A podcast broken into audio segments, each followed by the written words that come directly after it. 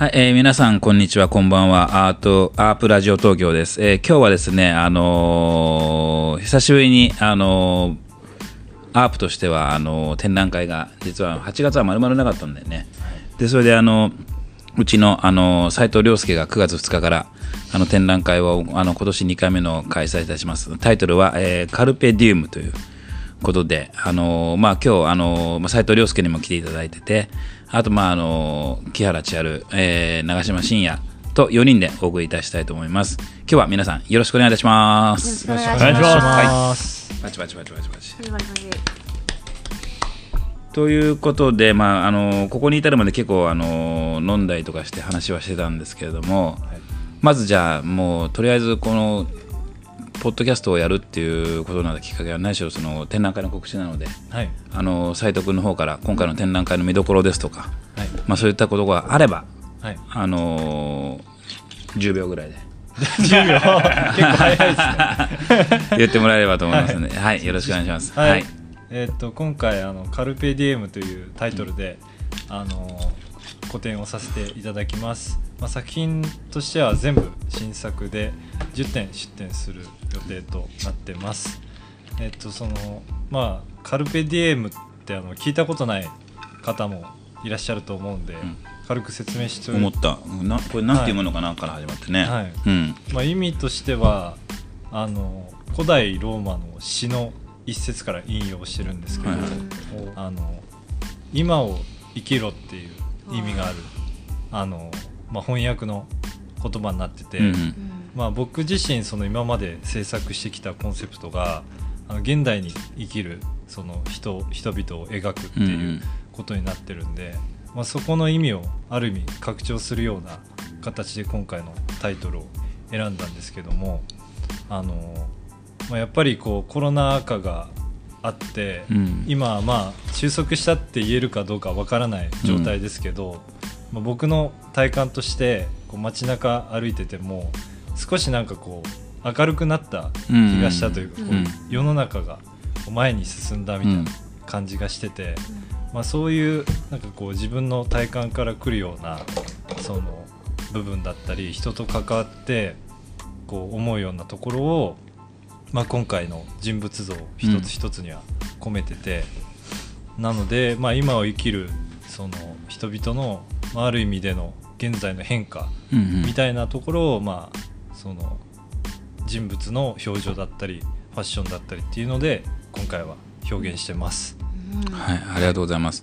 いやもう本当にね、俺あのまあ実はあの今日はあの8月の30日で、あのまあくあの個展が9月2日からなんであのまあ明日実は撮影でね、はい。であのまあ作品なんかもまあ一応すべてあの見させていただきましたけど、あのね本当にねあの斉藤君がねこうこの去年の個展からまだ1年。あの一生懸命いろいろその表現的なものを考えてあの作ってきた作品なんだろうなってことがすごくあの強く伝わる、あのアプローチのあの作品が10点、あの並んでますので、あの皆さんぜひあの楽しみに、はい、あの来ていただければいいかなと思いますね。はい。はい、あのでちなみにあの斉藤君はあのなんだっけあの会期中ずずっと在労するとか。はい、毎日、とかうん。毎日いそう、あのこの間もちょっとね、2人であの話してて、あのやっぱギャラリーとしてはね、その制作のことだとか、やっぱその在労してもらえれば当然制作はできなくなるんだけど、まあ、この2回目の個展でね、斉藤君もあの去年よりかは、はいやっぱりそのこの間もちょっとお話ししたけど、そのアート大阪でも、すごくなんかその斉藤君の作品を見て、その足を止めてくれる方多かったし、はい。あのーまあ、このタイミングでねまたあの斉藤君のいろいろあのー制作についてあの創作についてあのーお客さんとね、あのーちゃんとコミュニケーション取れるっていう時間が持てるってことはね、はい。あのいいと思いますので、はい。はいあのまあ、そういったことでその何しろ会期中はずっと在労するということなので、はい、い。つでもいますので、はい。よろしくお願いいたします。はい。楽しみだね。楽しみ、うん。なんかそのタイトルをもう一回言ってもらっていいですか？カルペディウム。ああじゃあちょっと説明をうん 説明さっき言ったさっきあのしました。え。ー長嶋さん酔っ払っててなんかあの説明のところ時はね多分ね美味しい美私が味しいお豆私が妙な日本酒を持ってきて酔っ払ってあのでもカルペなんかそのはい。斉藤斉藤君のさはい。あの作品であ。の自分の中の斉藤君の作品のイメージがあるんですけどはい。でもそのタイトルを持ってきたっていうことははい。タイトルのタイトルと作品がやっぱ連動してるうん。ことがあるだろうからはい。それをなんかなんかどまだ私もさあの今回のコテの作品うんまだ見てないのでわはい。からないんですけど、はい。タイトルをちゃんとかぶせてきて表現してる演出演出でなんかどういう風になるのかなっていうのめっちゃ楽しみだなと思いました。ありがとうございます。そうですね、うん。表現、まあ、特になんか出てくるその人物の、まあ、服装とかは結構今生きてる人というかうん。なるほど。僕が見たものからインスピレーションを受けてあっていうところが強いんでそれは見ていただけると結構ね。わかるかもしれ斉ないです。藤君といえば本当にその青のイメージとかはい。すごい雰囲気がある作品だけど、やっぱそれがあまりにも強すぎるから、うん。それどういう風にこう払拭するっていうか、うんうん。あのその本当にタイトルをつけて、はい。なんかせ世界観をどういう風にうん。出すのかなとかが、はいすごいなんか楽しみだなって思いました。ありがとうございます。そうですね。まあ背景もやっぱり自分としてはこだわってるポイントではあるんですけど、んまあそれと同じぐらいその人物の表情だったり、まあその女の子の顔の部分も見てもらえたらなとはうん思ってるんで、はいぜひ あの個展が始まったらよろしくお願いします。本当にねあのこうまあ俺とかなんかもやっぱその長くねこう美術見てるとまあいろんなその美美人とか要するにその女性像を描くあのー作家さんがいるんだけどそのやっぱその細かくやっぱその思考の変化だとかそのやっぱその作家が取り組もうとしてるその美意識をもうちょっとこう高めてみせようっていうところの変化っていうのはねすごくあの興味深いところがあって。はい。でまあ、あの本当に、まあ、あの気づけば気づくし気づかなければ気づかないような世界なんだけど。でも僕僕なんかやっぱその斉藤君がね結構こうその世界でこうしっかりとやっぱ今年もあのしっかりとそのなんかその自分の美っていうものを主題においてその 1, 年間制作してきたなっていうことが分かるあの展覧会になってると思う、はい。本当に、うん。ぜひあの皆さん楽しみに、なんか長嶋さんからもありますか？なんかそのあの美術、はい。あのあえーご意見番としてそうご意見番としてすみません。あのさっきなんかボケてたんですけどあのあのーちょっと後でそのあの要はあの生きどう生きるかってやっぱり作家としてはあのー主題としやすいじゃないですか、テーマとは。しやすいからなんかこの辺の話をちょっとしたいなとは思ったなと思うんですけどすみません本当ボケてて、何なんタイトルはとか言っちゃってすみません。いえいえいえ全然。でもあのそれとあとプラスアルファとしては結局その斉藤さんやっぱり顔その顔ってはい。やっぱりあのー作品見させていただいてるとその、なんだろうこれが好きなんだなみたいな、うんうん。あのこれが好みだからこういう顔なんだなっていうそのやっぱ傾向があるじゃないですか、うん。でやっぱ自分もあるんでその顔、自分が好きなはい。顔を作っちゃうみたいな、うん。それはなんかいつかどこかで掘り下げたいなとは思ってはいるんですよ はいね。いつでも。お待ちしてるんで。そう。で自分もなんかそのあの要はあの何ですかね爬虫類系というか、はい。要はなんかちょっと目が離れた顔。今いいんじゃないそのねあのあのあの長嶋さんとさあの斉藤君でさその、はい。そのどういう顔が顔顔談義は。それはまあせっかくだから今やってもらえたらいいと思うよ、うん。そうなんかその好みの傾向としてすごい近いなっていうのがすごいあって、あなんか見てるとやっぱり、うん。あの造形としてその絵の作り方としてやっぱり立体っていううん。かその 3D を使ってる？あそうですね使ってますね、っていうところでやっぱりその立体からの造形の発想としてやっぱりどの角度え結構やっぱり 3D で作るとそのうん。横顔前とかで斜めでそういうのもこだわったりすると思うんでうん。そういう作り方の上でこういう顔が出てくるんだとなった時にはい。僕はね分かりますよとなるんですよね。いやーけどなんか面白い話ができそうだなって 思ってたんで。顔の造形はやっぱねやっぱ多分あの、うん。ベース主軸としてはあると思うんで、はい。まあなんかどうしてもそういうのは出てきてしまううんものですね、結構好みですか、好み100%っては言えないんですけど、うん。他の数パーセントは、まあ、例えばこの画面としてうん自分のその背景にだったらどういうものが入るかなみたいな。整合性取れるかなみたいな、ん。ありますけど、まあ、98%は好みかもしれないですよね。ですよね。ですよね。私もそうそうなりますよね。でもさ、タイミング的になんだけどさ、はい。あの去年のさあの斉藤君の個展からはい。やっぱその去年のは9月だったっけ、はい。あのもう本当に台風があのお多かった時期だったんだけどあのそのこの全く丸々1年の間にさ、まあ、それこそあの生成 AI みたいなね、うん。あのああいうものが流行ってでそれこそあのあ本当にアイドルなのかこの人がいるのかいないのかっていうところの議論まで、あのー行くようなあのそういったイメージのものの美人さんとかあの可愛いあの女性像がいっぱい出てきた時に、うん。なんかあのーそまあ、それとは真逆に、要するにそのあの斉藤君が使ってるテクノロジーテックはあるんだけどでもやっぱりその斉藤君のその、まあ、美意識とか世界観みたいなものが、なんかそのこの本当たった1年で、はい。それがなんかむしろなんかこう色濃く出るような、うん。あの時代に来たなってなんかちょっと俺なんか思っちゃって、うんなんかそこら辺はどういうふうに考えてるのかなって思って。やっぱり、うん。あのそういうのが出てきて、うん。まあ、SNS で、まあ、よく見るようになって危機感っていうのはもう真っ先に感じて、やっぱ危機感だったんだ、はい。なんか、うん。あのそこをな捉えてなんかよく、はい。要するにその自分のもっと、うん。もっとこういうのっていうのを、うん。まあなんかえ作品だしね、作品としてのクオリティがどうこうとか、うん。こうあの僕が書いてる作品に肉薄するようなあのクオリティの高いものができるから、うん。自分がいらなくなるっていう話ではなく、うん。なんかそのこう見てる人たちのこう意識が変わっちゃうのが怖いなというか、どね。もうこれでいいじゃんみたいな、うん。すごいものあるけどこれだけあの本物よりはあ本物っていうかあのそれ偽物じゃないですけどあの、まあ、こういうあの物質としてあるようなうんうんうん作品より、あの手軽に手に入るこっちの方がいいじゃんみたいな、うんうん。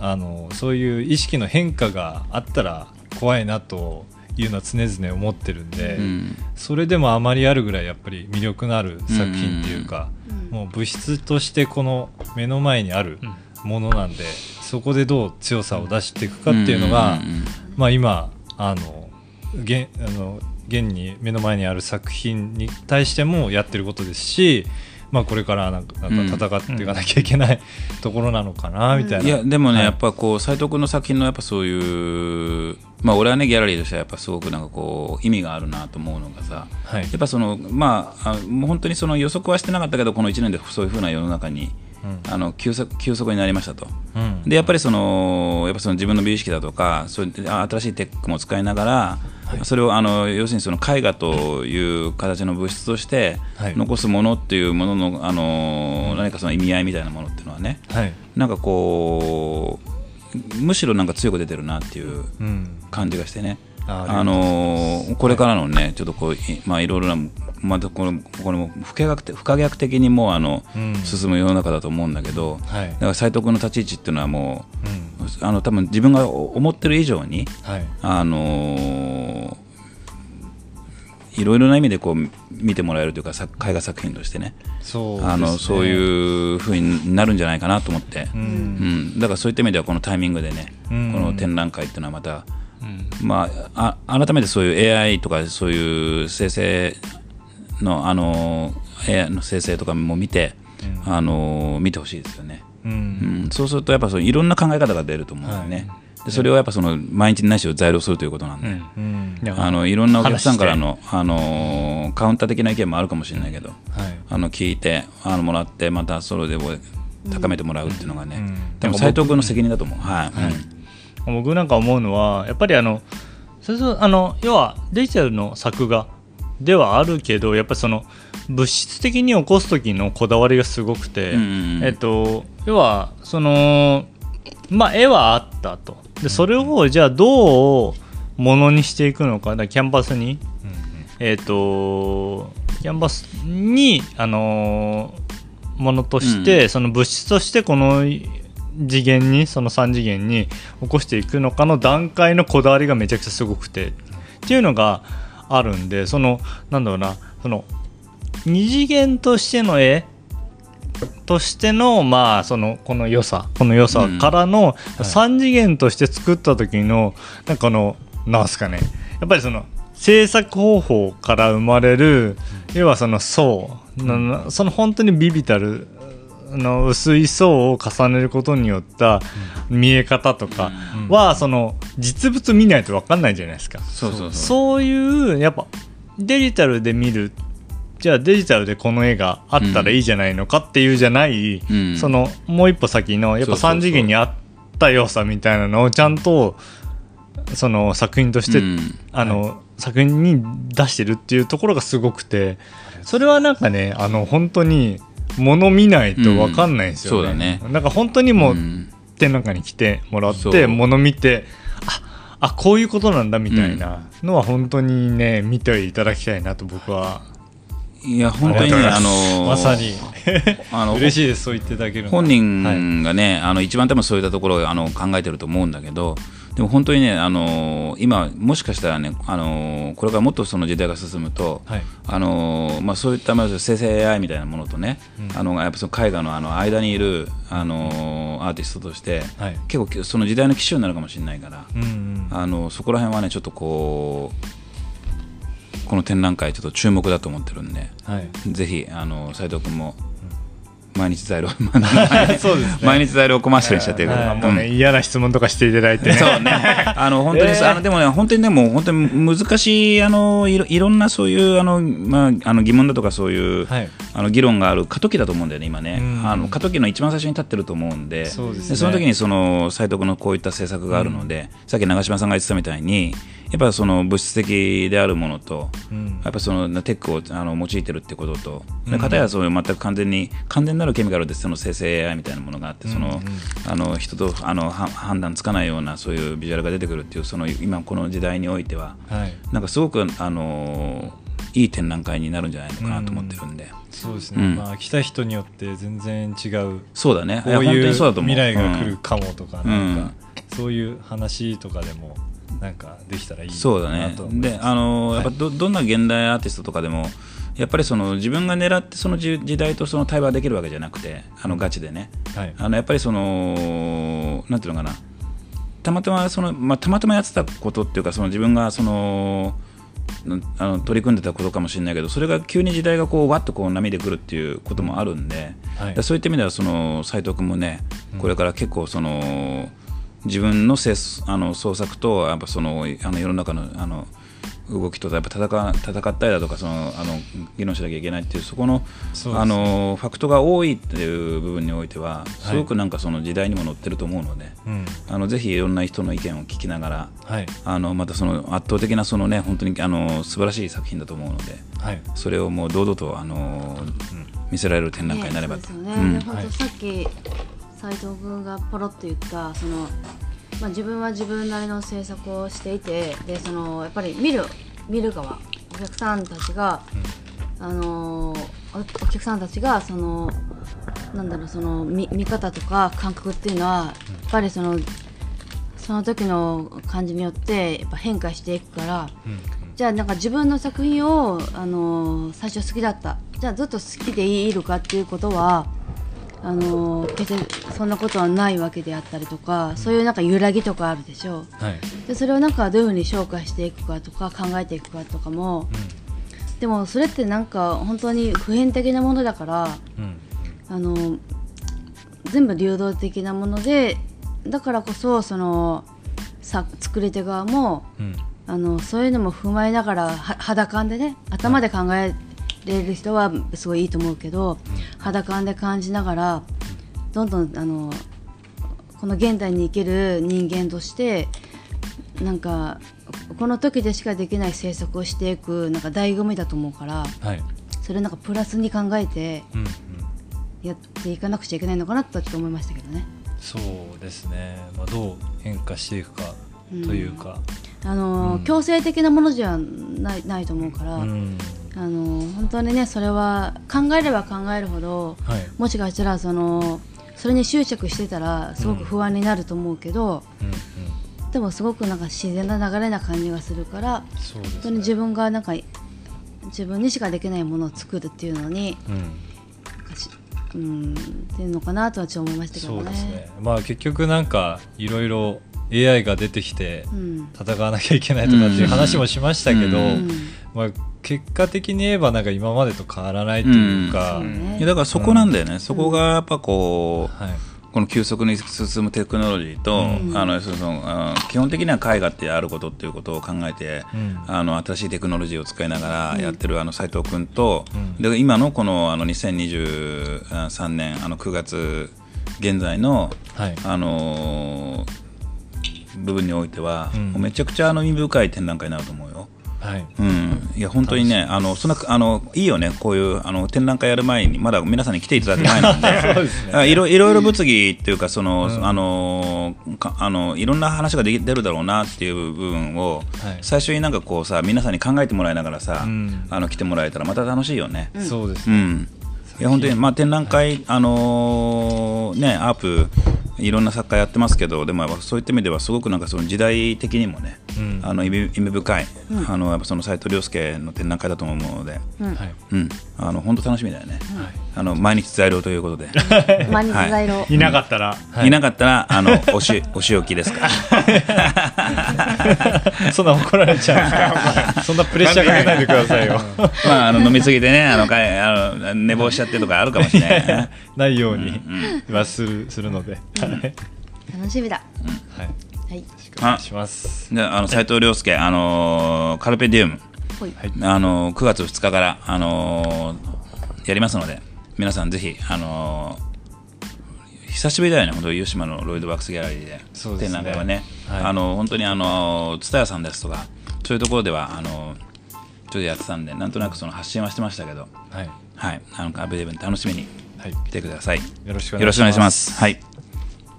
ということで、あのさっきのその久しぶりと言いながらも結構アップとしてはあのー動いてたっていう話で、あのキアラチャルのあのー銀座6のね、はいあのショーウィンドウのあのー作品。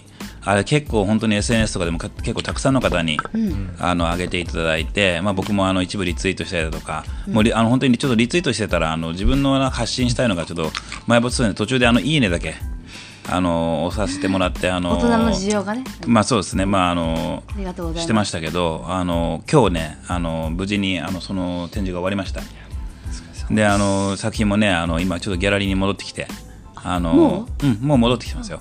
であのあ戻ってきたんだと思ってね僕もねああんあんだけいいなんかなんていうのか映えるあの展示だったんでちょっと寂しあ寂作品が戻ってきたと同時にさ寂しかったんだけど。戻ってきて、もちろんお客さんのところに発送しますけどね。そう、まあ、それはね、あのまあ、あの、そその前にね、一応メンテナンスということで、んうんあの戻ってきましたけれども、チャルちゃんどうでしたか？いや、あそうそう。なんかままず言わなくちゃいけないのが、その外のギーダシックのショーウィンドウの展覧会と、と蔦屋さんの展覧会は別物なので蔦屋さんの展覧会はまだやってます。そうそう。9月1日まで。そうね。はい。で外のあのアール・グロリューさんの、うん。あの展覧会は今日のあのお昼の準備で終わったんですけど、いやもう本当にもうめちゃくちゃなんか大大満足って言ったらあれだけど、うん。あの実りがある展覧会を機会を与えてもらえて、あのあといろんななんか広がりもなんかできたと思うのでなんかもうもう感謝ですね、うん。これをこれを力に変えて次頑張りますっていういや、でもね、本当に、あの、僕も、あの。親バカではないですけど、あの、本当に、あの、昼見ても。あの、ちょっと、たまたま銀座で夜行った時も、あの。夜見ても、本当にかっこよかったです、あれ。うんうんあのー多分あのいろんな人のその SNS とかで撮っていただいた写メとかが多分本当千春ちゃんのねあのー将来的なあのパワーになるんじゃないかなと思うぐらいすごくかっこよかったしまああのーなんだろうな。ああいう何しろ人通りが何しろ多いんでね、あのその SNS に上がってる以上に反響があったと思うんだよね。ううん。んでだからああいう場所であのあああいう機会でああいう場所で展示をししたことがないじゃないですか。ないね。あのっていうのもすすごく大きくて、ってなるとやっぱりその展覧会を見るためになんか作品を見るために来たっていうお客さんじゃなくてふって通りかかった時にあのーあなんかなんだろうとかうん面白いなと思って惹かれて写真撮ったりとか、SNS で上げてくれたりとかなんかそういうそういうのがほ本当になんかあの試されるような、うん。こあのことでもあるのかなって思ったからすごくなんか刺激になりましたし、うん、いい場所だよねあそこは、ねあのな確認も再確認もできるし、あそこさあのあ別になんかあのその大丸さんがどうこうっていう話じゃないんだけどあのああんないい場所なのにさ、はい。あのなんかその展覧会の告知とかのポスターしか置いてなかったの今まで、うんうん。もうあの、銀座そうです6できてもう8年か10年ぐらい経つと思うんだけど、あのでずっとあそこねなんかずっとポスター置いてあるなみたいな感じで,、であの大丸のあの、まあ、僕らがねあの仲良くしてる山口さんっていうあの担当の人にあの食事しながらあの、いろいろ提案したら、やりましょうってなって、本当にあそこにあの生のね、絵を飾るってのは、まあ、過去にあったかどうかわからないけど、でもやっぱその販売ベースで。あのーやってあんだけかっこいい展示ができたっていうのは、多分おそらくねあのアール・グローリオさんとか大丸さんもね結構いい、あのーまあ、気づきというか、あのあったと思うしこれからまたね、あのーまあ、実はいろいろね、あのー考えてることがあるんですよ、ねあそこのスペースで、そうですねはい、またそれはまたあの近くになったらね、はい。あのー皆さんにあの告知しますけど、うん。そう。でもあそこは本当良かったね、うん。あもう本当になんか、あの勉強になったし、あのぐわっと世界が広がりました、うんうんうん。感覚的に。うん、やっぱこうねまあどどうしてもやっぱそのアートフェアだとかあのまあギャラリーでの展示だとかまあどっちかというと囲われてるところで、うん。まああのみ見ていただくことが多いんだけどあそこは本当にねあんなにあの銀座の一等地で、あの道行く人たちが見てくれるしかもそれがなんかそのポスター的なイメージのものじゃなくて生のね、あのチャラちゃんのやっぱその作品を見てくれた1ヶ月はまあ3ちょっとなんか週間か生々しいなんか勝負感もあるし、ねえすごく良かった、ううん。んでで本当そそれをなんかその展示とか蔦屋さんの展示とか見るために、うん。北海道とか関西から来てくれる人たちもいたりとかして、うんもうなんかね本当にもう、まあ、重ね重ねありがたかったですね。うん。であのまあでまあ、それは、まあ、あの1階は今日はあの撤収したんですけどもあのはい。ショーウィンドウはね、うん。あのあの銀座スタヤさんは、まあ、9月1日まで。まであのあの、ボリュームはい、あのかあの開催してます、はい。であの、まあ、俺も SNS 見てたけどさあのなんだっけ YouTuber のあの方だとか。うん。あのあとしずちゃん。しずちゃん。来てくれて、しずちゃんも来てくれたね。ねえ僕あの時ねあのちょっと出張行ってたんですよ 会いたかった。行き行きたかった。あの行きたかったけどまあそれはしょうがないよね。タイミングだから、しずちゃんも、うん。もうもちろんご存知の通り絵を描いていて、もうボクシングを始める前からずっと絵を描いてて、うん。あの真摯に見てくれてね、時間を取ってくれて。あのラジオはどうだったの？俺。あの7月だったっけ？あのはいあの4週にわたって4週にわたってね、俺もあの最初の1週しか聞いてなかったんだけど。いやもうあの大盛2況で週聞いたかな？うん。お終わったんじゃないですか、まあでもアーカイブアーカイブもちろん残ってますけど、うん、しずちゃんとね、あのしあうちゃん、本当仲良くて、ん。今度はあのーね前、前にも言ったけど、そのアップラジオ東京にも出てもらいながら、みんなでね、あの斉藤君もあの長嶋さんも、いや、え出てくれるのかなって、それは出てもらいましょう、それはあの別に俺は言えないけど、ちあるちゃんがさ、お願いすれば出てくれると思うよ。じゃあまたあの湯島の湯島をいろいろご案内して。そう、あの一回ね、あの初めてそのチェルちゃんがね、あのしずちゃん紹介しますよって言った時に、あの湯島でね、あのまあちょっとあとあるあの焼き鳥屋があって、そこ一軒目さんお断りの焼き鳥屋なんですよ。であのただそこはもううちのおじいちゃんの時からね、はいあの行ってるところなん今もあるんだけど、あのもう最近はもうしばらくもう高いから行ってないけど。あの まあそういったとこがあってであのそこに行きますよっつってとあのじゃああのお待ちしてますなんて言ってでしずちゃんの焼き鳥食べて、まあ、いっぱいいっぱいお酒飲んでねであのせっかく湯島だからしずちゃん何どっか行きたいって言ったら、まあ、しずちゃんも調べなあのそれなりに調べてきたのかそれともなんか湯島って言ったらそういうイメージがあるのか分からなかったけど、なんかフィリピンクラブかタイクラブ行きたいって言ったんで、ええと思って、まあまあね、女性、そんな、あの、てちちゃんと2人でそんなとこ行くのかと思って、まあ、あの、俺は、まあ、そういったとこ、まあ、近所とはいえ、その行きつけはなかったんだけど、あの、行ったのね。はい。で、まあ、たまあ、フィリピンクラブ行ったかな。で、であのでタイクラブ行った時に、あの、しずちゃんと入った瞬間に、もうタイクラブの女の子が、はい。うしずちゃんしずちゃんしずちゃんって なってわーってなってサインなサインだったり写真だったりってなっちゃって、はい。あのねあのーうんすごいもうみんなもうそうめちゃくちゃテンション高くてもうあの1時間ぐらいいたかな。誰でも知って1時間か2時間ぐらいいたけどね。はい。大好きあ大好きって言ってそうそうそう、うんあの時ね多分俺お金払わなかったと思う。そうなんですか？いやいやぐらいもういいよいいよいいよいいよいらないいいよいらないいらないととか言ってどさくさに紛れて出めちゃくちゃ食べてめちちゃくちゃ飲んでそう。楽しく書いたじゃないです。そうそうそう。まあそんなこともあったよね。ううん。ん、まあそうそう。だからまあまあちょっとそういう思い出話もありながらね。あのしずちゃんにもねぜひあのちょっとじゃたいですねあ千代ちゃんからあのしずちゃんにあのアブラジオ東京に出てくれというラブコールをしずちゃん 愛してるよ。あ気持ち悪いね。気持ち悪い。気持ち悪くないよ。別にいやだってしし しずちゃんずちゃんちゃんなんか年末の個展多分しずちゃん忙しいだろうけどぜひ来てラジオにそうね。出てくれうん年末の個展がいいね。その時だね。ことおごるよって。うん。まあおごるよ。あのドミノピザ。ドミノピザだ。ドミノピザだった。いやでも本当それはやりましょう。ね。ちょっとあの俺もねあの誰あなたって言われるかもしれないけど。しずちゃんもこの前あの展覧会個展終わったばっかりだけど、うん。きっとこれからも作品の個展とかすると思うから、それも含めながらそうだね。告知してあのやりましょう。はい。はい。じゃああのーまあそういうまあキアラチャルのあのー銀座6でのうん。まあ大反響もはい。ありつつ。はい。であとそうですね。ああとあの、うん。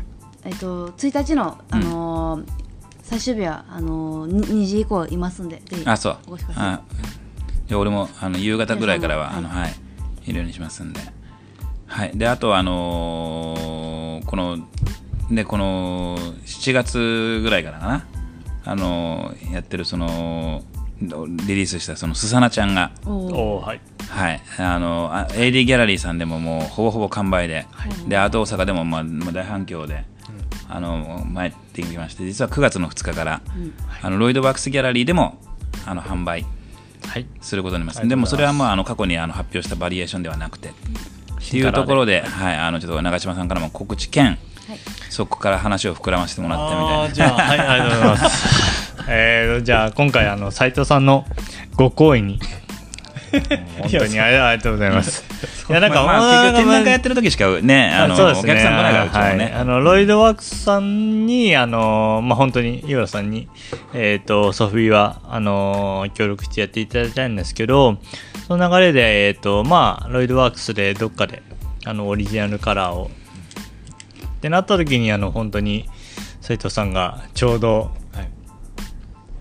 ょっといい感じのところでいい感じだったので だったのもありつつ本当になんかもうねあのーじゃあちょっと、うん。は販売させてもらっていいですかって言ったらもう全然ね快諾していただいて。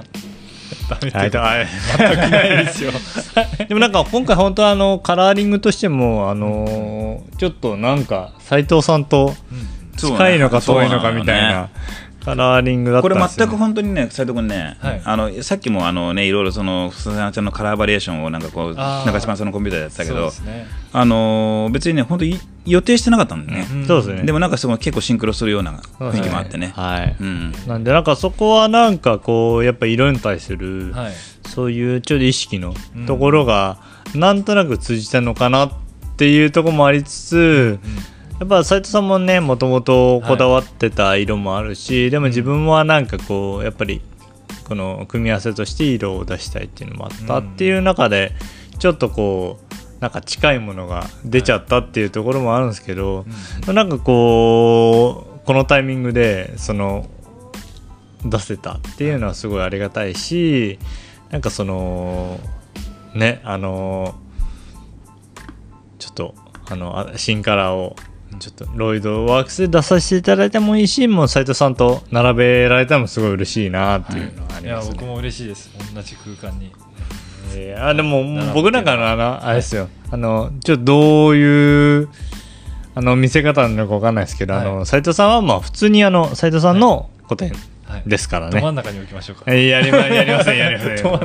あのなんか DM のところに置いてあると思うんで、うんいやわかんないですけど、そのなんかあの、まあまあでもねあの本当にあのそういった意味ではこう一つのねこの狭い空間だけど、い、ろんな目的でね、まあ、来てくれるっていうのは本当あり,、ありがたいな、ね。ありがたい来てくれればありがたいなと思うし、なんか遊びの方の、まあ、おお客さんというかあの遊びのファンの方はもう結構いらっしゃってそういう方は割となんかアートの方とは分断されたうん。コミュニティではあるのでそういうところのなんかつながりみたいなのがやっぱりこううんお互いなんかこっちが知っててこっちを見るみたいな機会になるといいなとは思ってるんでなんか僕なんかもそういうのは意識してるんですけどなんかこの遊び見に来たけどなんか絵が飾ってあってなんかすごいなんか面白いなみたいなそういうのをちょっとやっていきたいなと、はい、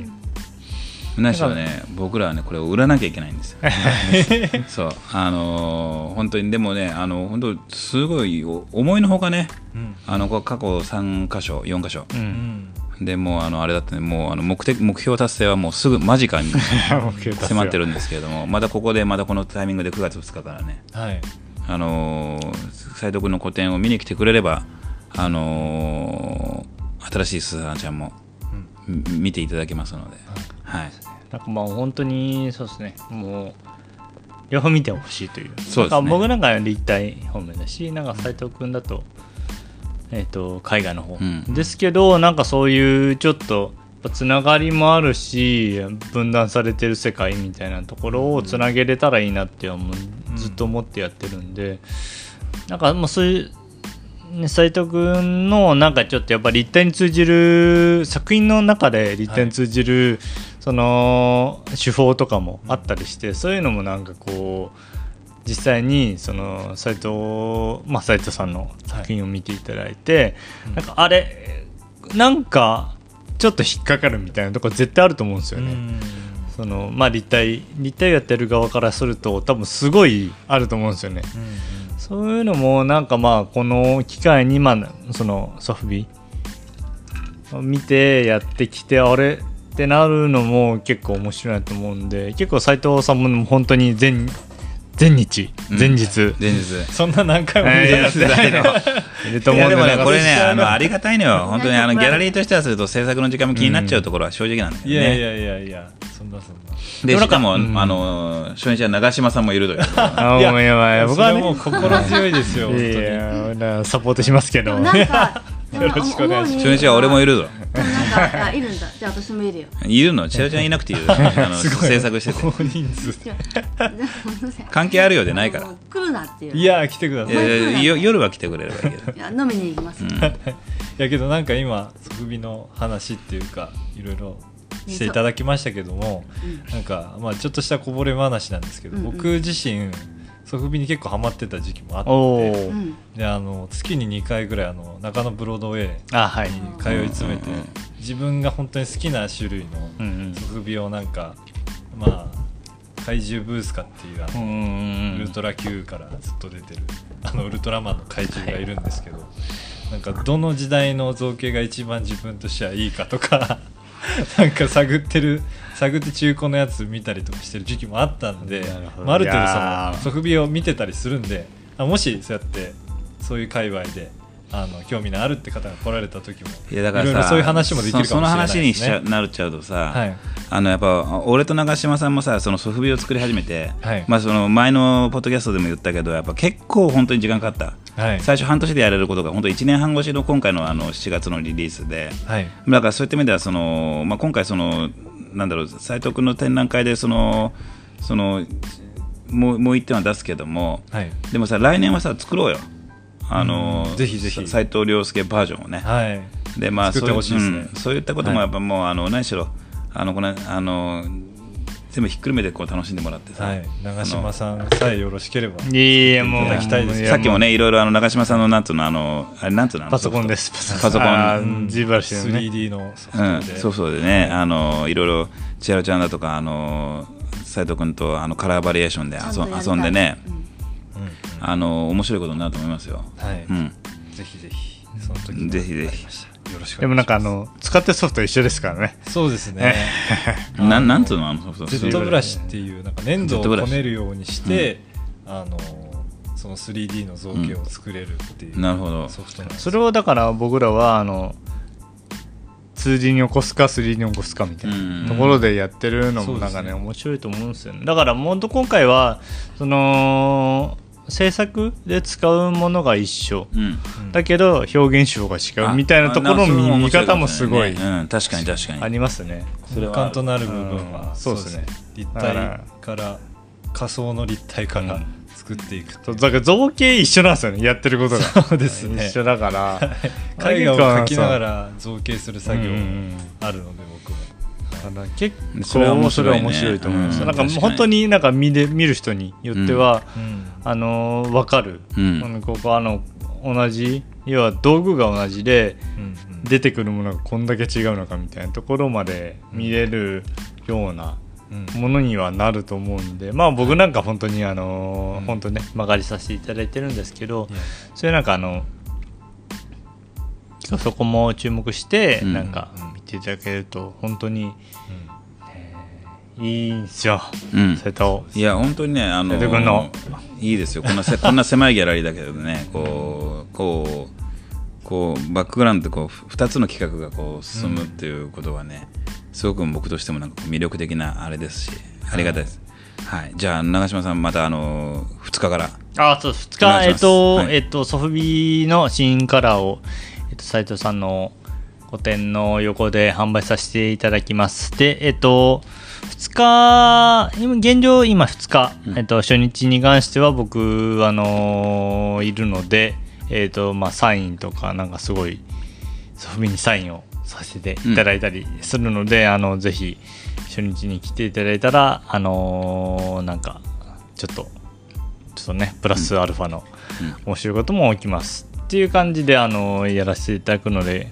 えっ、とともども斉藤さんの個展とともどもよろしくお願いします。はいありがとうございます、あとあのデザフェスね。デザデザフェスあの申し込ワンフェススかワンフェス申し込んだね。ワンフェスは申し込みました。あのまたちょっとね、はい。すさなちゃんもねあのどんどんどんどん、ん。そっちの世界にもちょっとあの、えー。少しずつでも羽ばたかせようと思って。そう。であのギャラリーも まああ俺あのロイドワークスであの申し込みしたんで、あのうん。通ったら2月に皆さんとそれ通る通らないっていうのがあるらしいのよね。ありますね、えーあの一応審査はあります、うん、いやそれはもうそうだそれは当然そうだと思いますけど、あの通ることを願って、はい。あのまあ、それ来年2月ですけどね。あのみあの2人ともあのビール飲んでると思うんで。そうですね。あのすさなちゃんはどんどんどんどん、まあ、これはこれで進んでいきますので。よろしくお願いしまます。すはい。であのちょっとなんかあのトピックを今パーッと見てたらさなんかあの全然タイムラインとしては全く違うんだけどさ斉藤君がパーマかけたぞっていう。ああちょっと。いやそれはどうでもいいんでしょ どうでもいいよね。でもなんかパーって書いてたのがこう縦系縦で見てたらなんかこう、はい。斎斎藤パーマってなってたから。順番できたんですか今？全員まで来た。えでもねすごい似合ってる。いやすごい似合ってんだよね。めちゃめちゃ似合ってる。なんか人生初のなんかあのはい美容室だったらしいいやけけどど古典のうんテーマにもん。関係なくはないんですよ実は。あそうなの？要するにその髪型が、はい。にこだわりがね斉藤君はいやすごいあるんだけど。女性の髪型の種類ってうん。めちゃめちゃ知ってるんですよ、どういう髪型みたいな。で自分がはい。髪型何も知らないのはどういうことだと、メンズの髪型そういえばうん。何にも知らないなと思って、でまあ今回のテーマも今をあの生きるっていうそういうことなるほど。がテーマになってるカルペディエムなんで、うん。そう言ってるのに自分はどうなんだってなるほど。思ってだったらあの髪も気づかないといやでもねこれ 急になんかモテような感じになってあの来たから急にそう。急にめちゃくちゃめっちゃ良くなってそうだよねいやいや。本当に毎日在労ということなので。あのーね斉藤君のあの、あのー髪型もね。髪型どうこうっていうのを忘れてきてください。そうだね。そんな大した。ごめんごめんごめん。今あの縦で見てたらなんかそのなんかパーってみんなでなんかとりあえずは今日話すことを書こうといな今今こんなに言ったら、うんじゃあなんか斉藤君の髪型楽しみにしてくるお客さんを斉藤君が意識した時に、そんなニッチなセ人セットがいますか、うん。斉藤君の毎日のセットが、めちゃくちゃ気合入って逆に変になるかもしれないまあそれはプレッシャーになって。違う違うそうマイク。はい。あはい。ねあのじゃあ。めっちゃ似合ってますので。いやそれはそんなにはい。見なくていいんですけど、そう。であとねももっとねくだらない話があの何なんかそれトピックで、なんかさっきからね、うん。シェロちゃんがね心霊現象心霊現象うるさいんあですよ。あ言ってくれありがとうございます。夏あの昨日なんだっけ？あのあのゆうらさんも来ませんかって言われたけど、まあ、俺はちょっと来ませんあのから言ってないよ。中華堂のあの千秋さんとねはい。ちょっと二人で飲んでたんであれだっ田たけど。中千秋さんね。うん。あ中華堂ギャラリーセンなのね、あのなななんなの？なんかあのなんなの？あのあの YouTuber のあの、心霊系 YouTuber の、うん。あのーえっ、と人がいます。あのールポ田中さんという人がいて。今忘れたでし うんちょ今忘れちゃんと YouTuber はあのイコールガンジーを告知。ガンジー横須賀のピンポイントチャンネルっていうのがあって、そう。うん。そこにパートナーとして、よガンジーさんと、そのルポ田中さんが出てる YouTuber、YouTube の心霊系の、あのーチャンネルがあるんですよ。ん。で、あのーそのなんなんていうんですかねあの怪怪奇現象というか、あのー今飲みながら話してるからちょっと飛んじゃうんですけど。いや怪奇現象の話なんかあの飲みながらしなくていつすんだよ。あのなん心霊の場所に行くやつって何ですか？し心心霊スポット。心霊スポットに行くうん。のを本当ガガチでやってるやつなんですけど、あので私がすごくあの YouTube 心霊系がホラー系が好きなんで、うん。要はなホラーで育ったようなものなので、うん。あのもうちょっとこう余談ですけどうん。あの子供の頃にあの両親に初めてあのプレゼントされた本があの心霊本だったんですよ。すごいですね。初が。心霊本となんかその心霊現象のものが書いているはい。冊子をあのプレゼントされて それを読んでたんです。すごい。え親御さんが心霊ファンだったとか？心霊ファンが好き好きだったのかもしれないね。あと、えいやみんななんかえ心霊はねみんな好きなんですよ。ー、ああ確かに、うん。ああのやっぱねやっぱあないですね。のね。あのこれ言ったらですけどまあ何何？言ってる？ああな。ななななスピリチュアルはあのみんな好きですよね。いやでもうちはそうじゃなかったな。じゃえスピリチュアルってどういうこと？あの宗教的なやつじゃないよ。無宗教なんで、ーまあ別に宗教まあでもでもかなんかこうそう。要するにそのこの世ならざるものとかはさ、うん。まあまあみんなね憧そうそうれますよね。そうそうああの好きだ多よね。分、うん。と同時に多分その時流行ってたんでしょうね。都市伝説みたいなもんみたいな話でしょ、でそれでなんかなんかまあ本が欲しいなんかなんか本が初めてまあ子供ですよ。本当にもう小学校低学年ぐらいの小学校多分2年3年ぐらい。うん。3年生で両親が離婚してバラバラになっちゃったからその前に渡された本なんですよ。でなんかあの「千春これ読め」っつってちょっと待ってちょっと待ってそのその話長くなる？あのちょっとあの簡潔にまとめてほしいよ。ここじゃないとこでちょっと入っ趣旨がずれてきうん。たあの言いたいことがいっぱいある。脱線人生だから申し訳ない。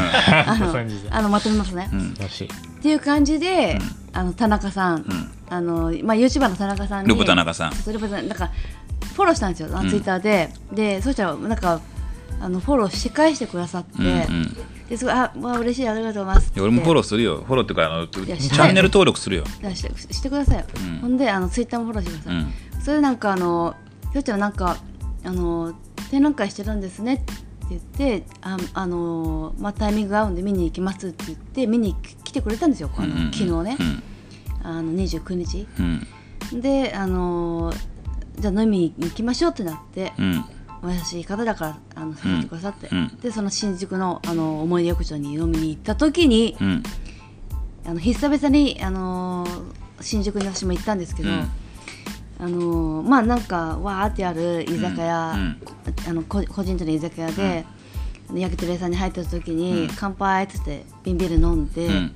焼き鳥食べながらなんか喋ってたんですよ、んそしたらその小皿取り皿があってそれがスーだからさっきも聞いたんだけど 俺その時言わなかったんだけど。ちょっと待って今いいとこなんでまそまあまあまあまあよくやる。はいじゃあごめんそれがあのもう台無しごめんごめんうんそれがなんかあのスーって動いたのわかるわかるわかるよそれでなんかこれってなんか多分そのおこのおお皿ってそのなんか下のなんなんていうのかなその台座みたいなものがあってそこに空気が溜まったり水分が溜まったらスーって空気圧とかで、あのースライドすることはあるんだけど、うん。だと思ってあの確認したの。いやそれじゃないですかっつって。それです。じゃないのと思って、かまさかのねっていう。しかもこのまさかのオカルトコラボで見た時に違うのよ。でこれはちょっとなんないよねっていうのででそしたら田中さんがルポ田中さんが「いやこれよくあるんだよね」もう何なんだよこの話。ちょっと「え？みたいになって。なんかだからもうポ何なのこルターガイストれ現象が起きましたみたいな。ルポの田中さん大丈夫かな？あのさみんなが好きな心霊現象を題材にして YouTube やってて。まあ1万5000人ってのもちょっと若干少ないような気がするし。そんなこと言わないで。あそっかそっかごめんごめん。あそうかそうか。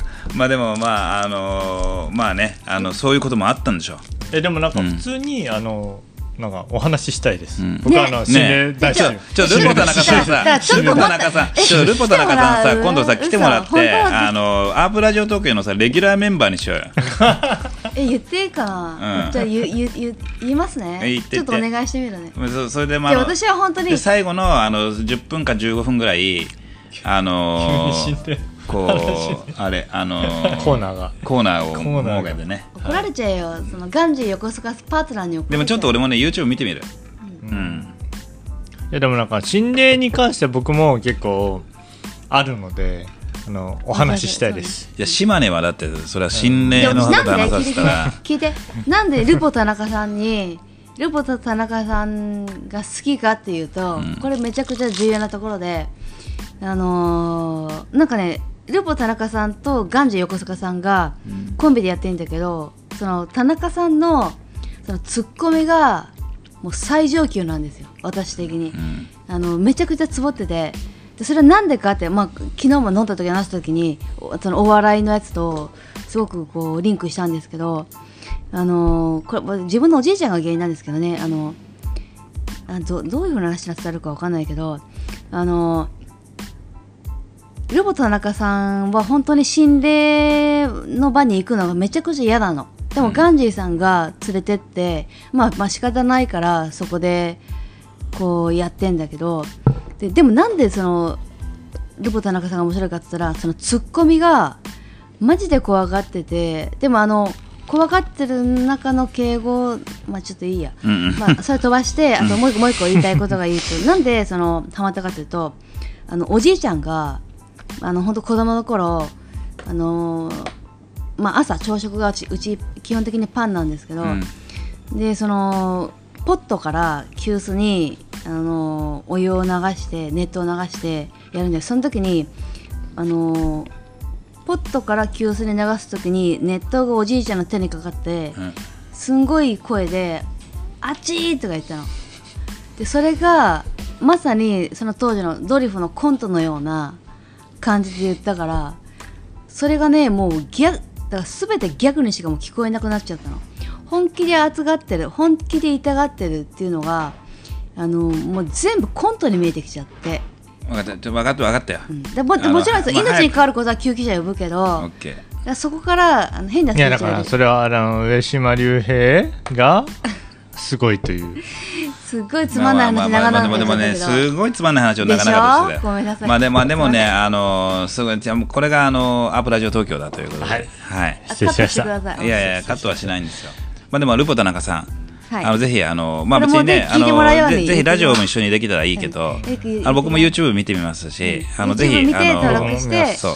はいあのーあまのあ、でもね、千春ちゃんはね、結構あのそれこそあのロフさんだとかあとあの都市ボーイズさんとかね、都市ボーイさんをはあのまああの好きだあの好きであのこの間もどっかに行った時にあの一緒にたまたま会ったけどたんですよ岸本さんとね。あの結構ねねあのあの白井さんアの白井さんの京あの玉川協定で出会ったんですそうまさかあのアープはさあのまあブレイク前夜まあアープはあのブレイク前夜とあれだけどあのブレイク前夜はほら YouTube まあ一応持ってるけどさ、まあアープはほらあの YouTube やったことやったことないけど千春ちゃんはさなんかあの YouTuber に人気系アーティストみたいなね。やめてください YouTuber の友達めっちゃい多ますよね。だってロフさんと知り合いってのは、うんロロフでこのオープニングのジンングルも本当にもうヒロさんが作ってくれてさ今ずっと使ってますけど。嬉しいしありがたいしね、こんなことってあるのっていう、うん。ね。うんめちゃめちゃもうこっち側が上がりますよね。うん。なんかちょっとその YouTuber に人気系アーティストとして あのーちょっとこう千春ちゃんにもねこれかえでもなんかさっきらいろいろなあゲストをちょっとよ、呼んできてもらって。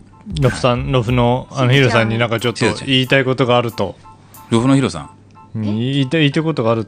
え言い言いたい言いたいことっていうかそのおお礼がしたいとかあーそうそう。あ俺俺ねそれは俺だってずっと言いたいよ。ジングルを毎回こうやってなんか口ばってるなんかあのアープラジオなんですけどでもなんかあのき更新された時に聞くじゃないですか、うん。でジングルがヒロさんのあのビートボックスで始まった時に、なんかすごいねジーンとしちゃう。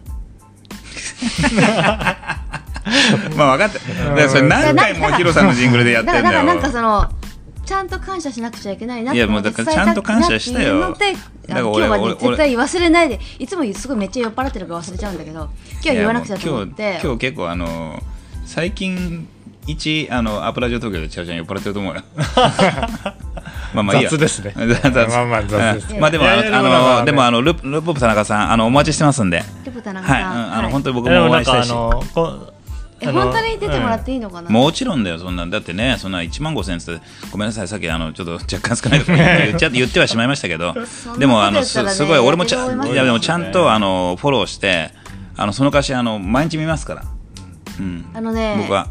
あの方の面白さはあのすみませんその私は絶対的に分かってますけど、うん。かなり面白いですよ、うんわかりましシアさんが面白いって言ったらねもう、うん。あとそんななんかあれ そのでも俺人数で測らない。たでも俺オロチンよわかんないんだよな。いやアルティーニはめっちゃいいっすよ、えなんで？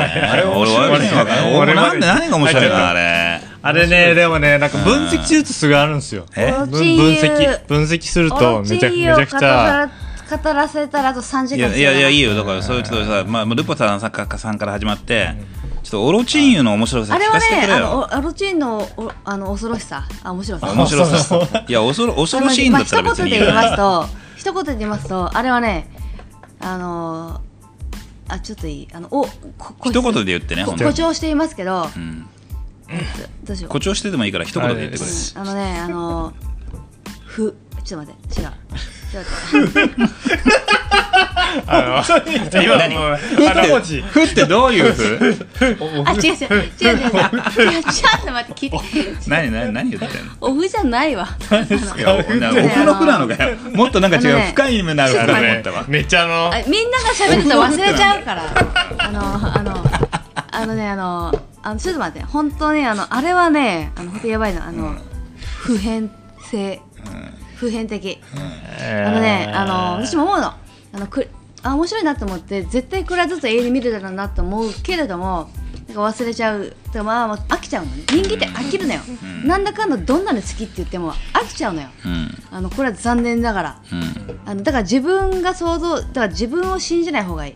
自分が思ってることを信じない方がいいっていうのは自分のあちょっとある意味教訓なんですけどあのでもそれをオロチンユはこの人は超えるなと思ったんだけど最近もあのちょっとちょっと穏やかになってきて あの見すぎですよね。いやまあそうだけど あのいやそれは分かるんだよ本当にちゃんのやっぱその見すぎてファンとしてのあのファンでフファンとしての興奮は分かるんだけど、なんかもうちょっとさ、うん。あのオロチンを知らないとか、オロチンを見たけど、見すぎてあのぶっちゃけちょっとあれがよく分からない人に対して、何がいいのかっていうのを一言で話せって話。僕僕じゃあ僕中あ中中島さん中島中島さんに言って。長嶋さんの後に言わせて、もう言ったからあなた。あの落ち着いてください。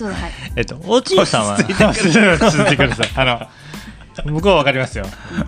オルチンさんはあのね、あの結構ピュアなんですよ。ピュアな、ピュアな。あのーところでえっ、とその題材がその、ゲテモノ食い。うん。っていうところに対してピュアなところをやってくる。っていうピュアなでとこピュアっていうのは要するに食うってことだよね。ん？あ捕まえて食うっていう。食べ生命生生命を大事にするっていう。あピュアあーてかあのーそうなんですね。だからそれそのそのそそのオロチンさんがピュアボーイであるってことってのはどのフェーズで出てくるわけ？でそれ見ないとわかんないよ。見てるよ結構これ 話してる話を止めずに。あごめんごめんああそうですね。えっ、とまあピュアピュアはまあ置いといてでもあのその要はあのなんですかね。大人が小学生のえっ、と自由研究をうん。やってる、ずっとやるっていうね。やるっていうのをやってる上でそのこんな大人なのに感性が小学生だっていうところがまずある。うん。あるんですよ。ねだからそれがやっぱり響く層は絶対あります。あなるほど。だからそこをなんかあのあのあれですよね。だから小学生が20歳30歳になっちゃったっていうところからのスタートででもその純粋さを怪我してないんですよ。うん。そのあの大人の汚さが出ない。うん。だからあのベースが小学生なんでそのああこいつなーみたいなこいつ結局そうだよなみたいなところをがないんですよ、うん。そのあの小学生だから、うん。あの中が。うん。っていうそこのなんかピュアさがいいっていうかなんかそのやっぱあの倫的にはあのあるんですよ。そのやっぱちょっとねあのうん。道徳的にはどうなのとか。あそうなの？うん、まあちょちょっとねその若干ねそのうん。言ってることがあるんですけど、でもいやでも中小学生だしなみたいな。うん。いやでもねオロチンはねいやわかあんねえんだよな。の全部それも考慮してからの あれだと思う。だからそあのかなり頭切れる。うん。ですね。あほら今これ、今ねちょっと今。うん心霊現象あのパタって。いやでもまあまあでもなんかまこうあまあまあちょっと言わせて言わせてうん。でなんかそのオロチンさんが本当魅力的なのはあのー、何なんだろうね。だからなんだよ。なんなんだよ。ねあでもね分だからもういいよ。見てよ。もういいよ。見てる。嫌いもちろんもう苦手な人はもう 多あの数いる。見見てくれてるのがすごいでもこの前ちょっとあの俺人から言われたもん結構比較的全部見る。うまく言えないけど斉藤さんなんかなんかお結構前のあれだけど動画だけど斉藤さん斉藤さん斉藤さんに聞いてみたいじゃないけどそういうなんかあるんだってアプリが。うん。あーよの。よなんかあごめんあの斉藤亮介じゃなくてね。うん。びっくりした。自分の話。斉藤さんに聞いてみてよ。うん、でなんかその何十周年何何十年突破ということでどんだけ自分が知名度があるかっていうのであのやってみたっていう動画をなんか撮ってやってたんだけど、ん。まずあのその時と今はもう160万人ぐらいいるけどその当時のオロチンの多分登録者数があの日本の人口で100人に1人は登録してるっていう風になってでそれでややってみたっていうのをやっててでも変なお客さんとかも変な人とかもいるわけよ。お客さんっていうかまあしかもその夜中の2時とか1時とかうんの、分かったかもう変態とか頭おかしい人がいないわけ。でその中でなんかなんかわかんないけどねそのけなげにさ丁寧にさ接接してしまってるオロチンさんのあの姿勢っていうのがもうそのものじゃないのかなと思った時になんか本当純朴なんだろうなと思ってでもでもそんな発信してる人たちっていっぱいいるよ、うん。いやそのその礼儀あの要するにオーディエンスに対して礼儀正しい。まあまあいいや、でもね。まあオロチンはもうちょっとなんかかこう掘り下げてみます、掘り下げましょう、ね。なぜその160万人ってねとんでもいない数だからね。あの、うん。あれはでもなんだろうな。なんかもうなんか井浦さんとん。市原さんのあの中間ぐらいがあの ナチュラルな意見なんで僕はなんかナチュラルな感想になるんですけどなんか井浦さんといや俺 俺市原さんちんじゃすぎるし、井浦さんはちょっとあのまあ離れてる。160万人でしょ？でもあれはねまあまあなんかいね。やだからお俺逆になんかあの本当になんか分かんないから、教えてくれって話なんだよねあれがでもなんかそのさっきのその小学生だとかっていうなんかそうこれって分かんないから教えてくれってイさん言うけどこれってやっぱり本当に好み、まあ、アートもそうだけど、あでもね。好みの問題でじゃあ私の絵があのここんなに好きですよっていう人がいっぱいいらっしゃいますだけどあの片やいやいやいや聞いて聞いてこれじゃあ例としてねうん片や全く興味がないし、なんか見向きもされないとかそういうの普通じゃないですか、じゃあそれは何なのかって言ったら好みなんですよ。であのそれとは別にあの本当にあこの作品って私に限らずこの作品すごくあの興味深いなとか面白いなとかなんか重要性を感じるなっていう見方もそういう人もいるけれども、うん。それにもうそれと同じなんですよね。だから好みか好みじゃないかっていうことなんだけれどもでも多分オロチンさんのあれはあのーなんだろうそのすごく弊害がないようなあのうんでもね思った俺。感じがする。だけどなんかチャルちゃんの前でだだだからここのアップラジオ東京でゲジゲジとかなんかそうえぐい昆虫とか食べたりとかするからあのそういうのが嫌な人はめっちゃ拒否反応するけど私はそれめっちゃ大好きだからあのー、ウェーみたいな。あすみません、でも幸せな人だよね。どっちにしろ。まあまあまあでもあのああの分かった。でももうもうさらにオロチンを僕も見るように見してます見て本当はい。ね、うん。あとルポ田中さんもね。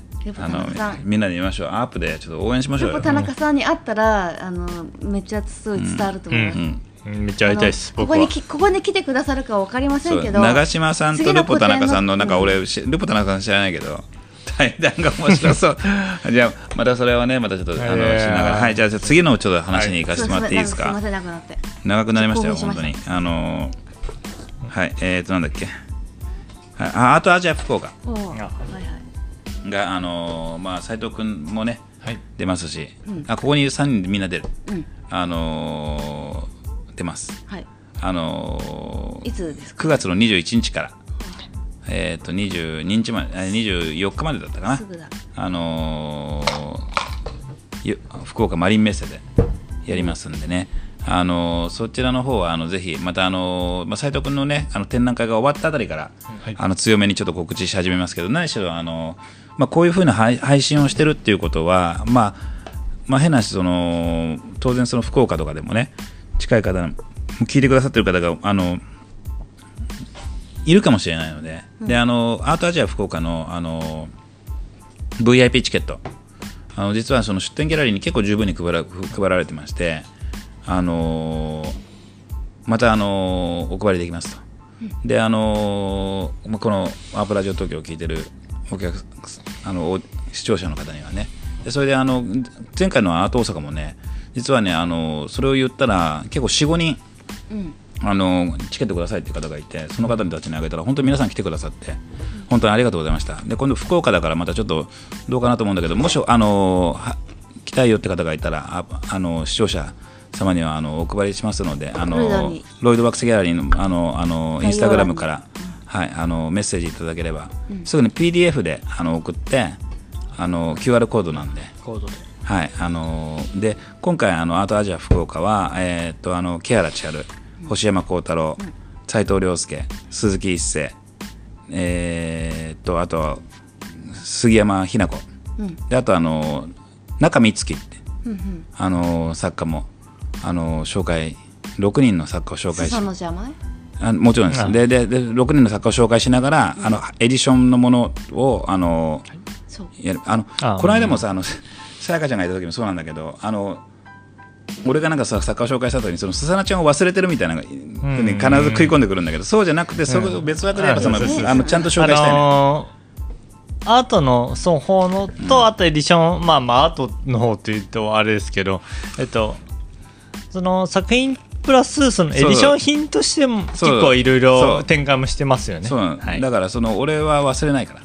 大丈 あの本当にそれと同時に福岡の時に、んあの自分の版画？夫、うん、やっと版画がそうですそうです。あの出せるのがめっちゃそれが本当に嬉しくて。版画出します。木原千春の版画4種あのぜひあの見て4種類持っていってくれるんですか？持ってきますよもちろん。やった。えー、俺見てないっすすねごくいいさ版画なんですよ。ねあの見たい。本当に自信があるので、ん。ぜひ版画あのそう。見ていただきたいです。うん。でそれとねあとあのー前回のそのアープラジオ東京の時にその星山幸太郎君の版画も出すっていう話もしたんだけどあのちょちょっとねいろいろやっぱね星山君すごいこだわる男うでちょっとねこのタイミングでちょっとこれん難しいと。出せない。ああなるほど。ってなってであのであのでも必ずあのかなりクオリティの高い、うん。あの星山幸太郎はあの自国自自画自国自撮りの楽しみですね。版画が、あのまあ、あの来年とかにはだ出しますので、うんちょっとそれはねあのちょっと出せなくなりましたけども何しろあの本当にすごくあの鋭鋭意制作中でございますのでだからもうここで僕なんかがさ坂さんと関わらせていただいて、その作品に対するねそういうやっぱりこうエディションものでもそうそうそう。大事だよまあねここでここのラインまでっていう。だからもうね今回すごい千春さんなんかだともうこれはって出す。チェルちゃんのやつとかはねもうあのめちゃくちゃ良かった、うん。そう。そのラインの見極めっていうのはねやっぱ作家さんごとにあると思うんで。そうなんですよ。やっぱその同伴画っていうのはまあ自画自国自釣りって言ってね、あの自分自分で描いたものを自分であのすって自分ですあの自分で彫って自分でするっていうところではもうあの星山君も新しい技術にかなりしかもサイコロジカルコラージュっていう部分においてはその一般にあの同時にあの多技法であのやるっていうことかなり難しいことに取り組んでるのでもうちょっとそのクオリティっていうものを追求するともうもうちょっと先になるっていうことはちょっとあの、オーディエンあの視聴者の方にお伝えしておきながら、もし楽しみにしていた方がいたら、またあのでも必ず出しますので、あの鋭意制作中ですのでよろしくお願いします。ということで。はい。ということですね。で、えっと、まあ、ああとは、アープラジオ東京の、まあ、トピック終わりました。終わり。ああとね、言わなきゃいけないことがあった。あのね、あのそのさっきの1万5000人じゃないけど、アップラジオ東京のフォロワーが100人超えました。ああけどすごいですね、登い録して。やスポティファイあスポティあのスあのスポティファイで100人なんで、あのもしかしたらもうちょっといるかもしれない。 Spotify 以外、あのね、もう僕らが出してるそのス Spotify Podcasters っていうアプリでこれ制作してるので、スト Spotify の、あのーフォロワーしか検知できないんでね。うん。でもやっぱその、まあ、あの当然 Apple Podcast、100人 Google Podcastね。だからまあもうあともう1割2割いるかなと思うと本当に皆さんありがとうございます。でもまあ本当にうん本当のファンで、そうですね。ああのーなた今聞いてる。いや本当に本当に。あのこのラジオやってなんかどのぐらい経ってるんですか？あのねちょうどねあの前回とか前々回で30回超えたんだよね。じゃなくて何年1年とかあだから去年のあの木原健志幸四郎君健志郎君の展覧会の時からやめた去年のそれが10月だから。あだからまあまだじゃ1年経ってない。経つ経つ。えじゃあいいもう少しいいいじゃないもうですか。少しで経ちますね。あの本当にあの100人をようよう超えましたということで。ありがたい、はいあのありがとうございます。でもあの本当にねあのこれ音声でつながって聞き流しでも何でもあのしてくださってってことは、あの多分ね他のやっぱそういういろんなそういう SNS メディアとかよりもよっぽどその視聴者さんとはなんかこう、あのフィーリング的にはあのすごくあの近い関わりを持ててるかなと思って本当にあのこれからもあのアープラジオ東京をよろしくお願いいたしますということで、まあ、それはちょっと言いたかったっていうことでね。よろしくお願いします、はい。うん、じゃあどうしましょう？そろそろもね1時間ちょうどジャスト1時間ぐらい経ったかな、こんなもんでいいんじゃないですか、こんなもんでいいねいいよね。ドゥルドはドゥルドゥランは今日は、うん、あのまたほらまた回せ回せみたいになるとさね。それもそれでもう飽き飽きみたいなのもあるから。そうん。すごいと思います。濃厚な時間で。でありがとうございました。じゃあ皆さんそれぞれあの一言ずつありますか？あのじゃあ斉藤君からあの古典、はい。古典もありますからね。はい、はい、改めて、えーっと9月2日から10日まで、えーっと斉藤亮介古典カルテカルペディウムが、うん。えーっとスタートいたします、うん。えーっと前日在廊いたしますので、改めてよろしくお願いいたします。はい、よろしくお願いします。はい。で長嶋さんもじゃあ。あじゃあえっ、と斉藤さんの個展に曲がりさせていただく形で、えー、装備も販売しますのでなんかまあ本当にどっちのファンの方にもなんかあの垣根を越えて、あのーそういう展示を見ていただけると本当に嬉しいなと思うんで、なんかソフビーファンの方にも、えっ、と僕の作品見てくれる形で、あの斉藤さんの作品見ていただくとすごいなんか世界広がると思うんですね。そういうちょっとやっぱり相互作用が生まれるとすごい面白いと思うんでぜひお願いします。はい、よろしくお願いします。で、ちゃうちゃん、じゃあ、あの、ツタヤとか、あの、銀座シックスのショーウィンドウも含めて、はい。はいあの銀座あのショーウィンドウのアールグロルさんのは本日でおあの終わったんですけどありがとうございましたであの銀座ステアさんのあの銀座6の中であるあの個展は9月1日まであのもうあとちょっとなんですけどねやってますのであのなんかタイミングが合えばあの見に来ていただければと思います。で1日はあの最終日は2時以降に私もいますのであのなんかぜひ見かけたら声かけてください。はい、よろしくお願いしまおす。願いしますはい、じゃあ、今日はね、まあ、1時間弱ですけども、アップラジオ東京、皆さん、あのーご視聴ありがとうございました。りがとうございますじゃあ、あの、9月2日からの、あのー斉藤亮介個展、あのカベカルペディウム、ぜひお楽しみください。じゃあ、あじゃあ、ありがとうございました。ありがとうございまはい、した、じゃあ失礼します。